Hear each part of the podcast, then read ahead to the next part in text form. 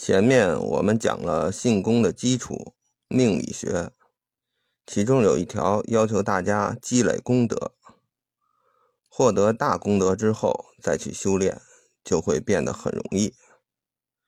所以道家自古提倡积功累德，《道德经》上讲：“圣人不积，既以为人，己欲有；既以与人，己欲多。”说的意思就是，越是不计回报的付出，得到的回报就越大；而不执于回报，始终持守内心的那份清净，就是功德。而目前我们社会最大的功德，也是普通人最容易做到的功德是什么呢？要我说，就是节约，过简单的生活。为什么这么说呢？因为大家都知道，地球的资源已接近枯竭。按科学家的测算，很多资源，比如石油，只够用几十年了。也就是说，几十年后，很多人会面临无资源可用的尴尬，也极大的压缩了人类生存的空间和时间。另外，由于人类这几百年工业化的浪费，碳排放严重超标，地球变暖问题越来越严重，已经比资源枯竭问题更加急迫。日益增多的台风、地震、山火、病毒、海平面上升等问题，都直接影响着大家的生活，也造成了大量的死亡。这些呢，都与此有很直接的关系。这些问题给人类带来了多少危害，死了多少人，我在这里就不细说了。每天新闻头条、新闻头版基本都在报道。因此，以上两个问题必须解决，不解决，人类就面临着灭灭亡。而解决他们最直接、最现实、最有效的方法，就是大家提倡节约精神，大家都开始过简单的生活，降低碳排放。而目前国家也在积极做以上工作，比如最近出的垃圾分类这个政策，就是为了节约、有效的利用资源。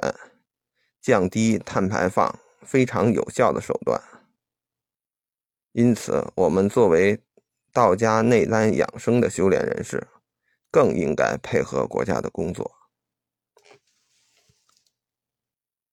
其实，道家自古就提倡节俭。道家创始人老子在《道道德经》中说：“将上简重节作为个人。”乃至国家发展的三大法宝之一，《道德经》六十七章曰：“我有三宝，持而保之。一曰慈，二曰俭，三曰不敢为天下先。慈故能勇，俭故能广，不敢为天下先，故能成器长。”老子认为三件最宝贵的东西。其中第二件就是节俭。另外，从客观角度说，道家内丹养生术也为也为节俭提供了物质基础。养生术的核心就是从虚空中吸收高级能量进入自己的身体，这样就降低了低级能量的摄入。这些高级能量的摄入不但强健了我们的体质。而且也给我们一种非常舒服的感觉。大家想想，人类哪里浪费的资源最多？无非是得病治疗以及吃喝玩乐等活动。而修炼道家养生术的人士，只需要一个打坐垫，既减少了身体得病的几率，也减少了消耗资源很多的。各种肉类的摄入，还减少了各种高碳排放的活动，比如坐飞机旅游等。自古为什么那么多穷人，甚至是吃不上饭的穷人，进入道门修炼，就是因为这个功，呃，这个功法能够让他们在艰苦的时候活下去，消耗的资源是非常少的，而道家修炼的高级能量是免费的，而且是无穷无尽的。说到这里，我插一句，呃，现在很多科学家不是急于找可再生、绿色环保的能源吗？其他，其实道家祖师早就给我们找到了。按照道家祖师的说法，就叫做先天元气。按照现代科学的说法，是否能定义为暗能量的一种？而道家养生术是否开创了科学界利用暗能量的先河？由于我不是研究物理的，也没有什么实验室去做实验，就不能肯定了，只能让有心有力的科学家去证明。为什么说节点是最大的功德？实际上也是因为它。是直接救人性命的手段，因为现代社会，金钱成为衡量财富的主要手段，给了全人类造成了一种幻觉，大家觉都觉得我挣了很多钱就可以吃喝玩乐，肆意消费。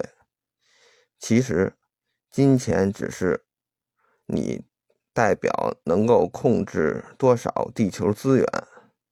你浪费的越多，也就是消耗的资源越多，而这些资源很多都是不可再生的。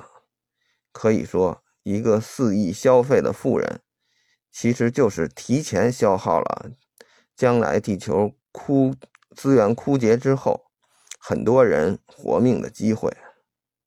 而一个节俭的人，把大量的资源通过金钱控制住，节约下来。留到未来，未来很多人就可以靠这些资源活命。因此，这种节俭的功德是直接救人性命的，也是可以延续到几十年后的功德。至于救了多少人，我们可以通过碳排放简单测算一下。比如，一个美国人的碳排放相当于五个中国人。更相当于十十个印度人，也就是说，你如果现在是美国人的生活消费水平，